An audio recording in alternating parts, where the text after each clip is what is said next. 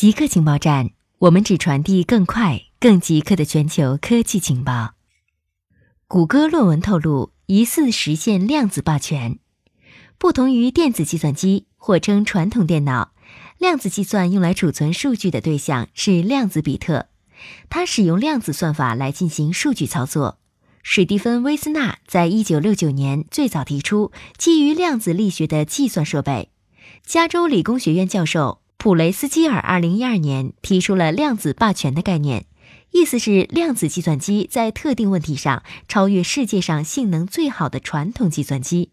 据英国《金融时报》报道，谷歌在一篇论文中透露，它的量子处理器似乎实现了量子霸权，仅用了三分二十秒就解决了美国能源部下属橡树岭国家实验室的顶点超级计算机运行一万年才能解决的计算问题。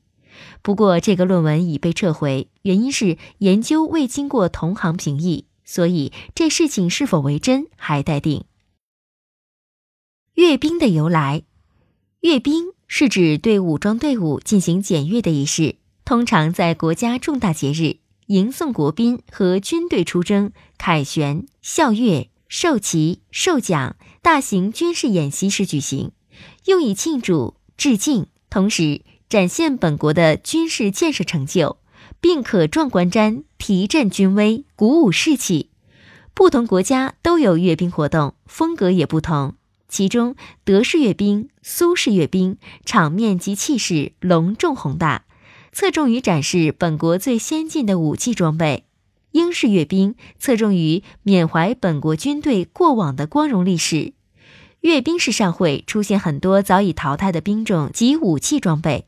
部分方阵官兵会穿着老式军服受阅，法式阅兵对车辆方阵的编排带有较强的艺术气息。美式阅兵主要特点是娱乐性、表演性和商业性在几种模式中最强，犹如一场精彩热闹的武装大游行或狂欢节仪式。阅兵最早可追溯到公元前，中国周朝和古埃及、波斯、罗马等国已有阅兵活动。相传四千多年前，中国北方的华夏部落首领夏禹曾在现今河南嵩县境内的涂山与南方各部落首领会盟。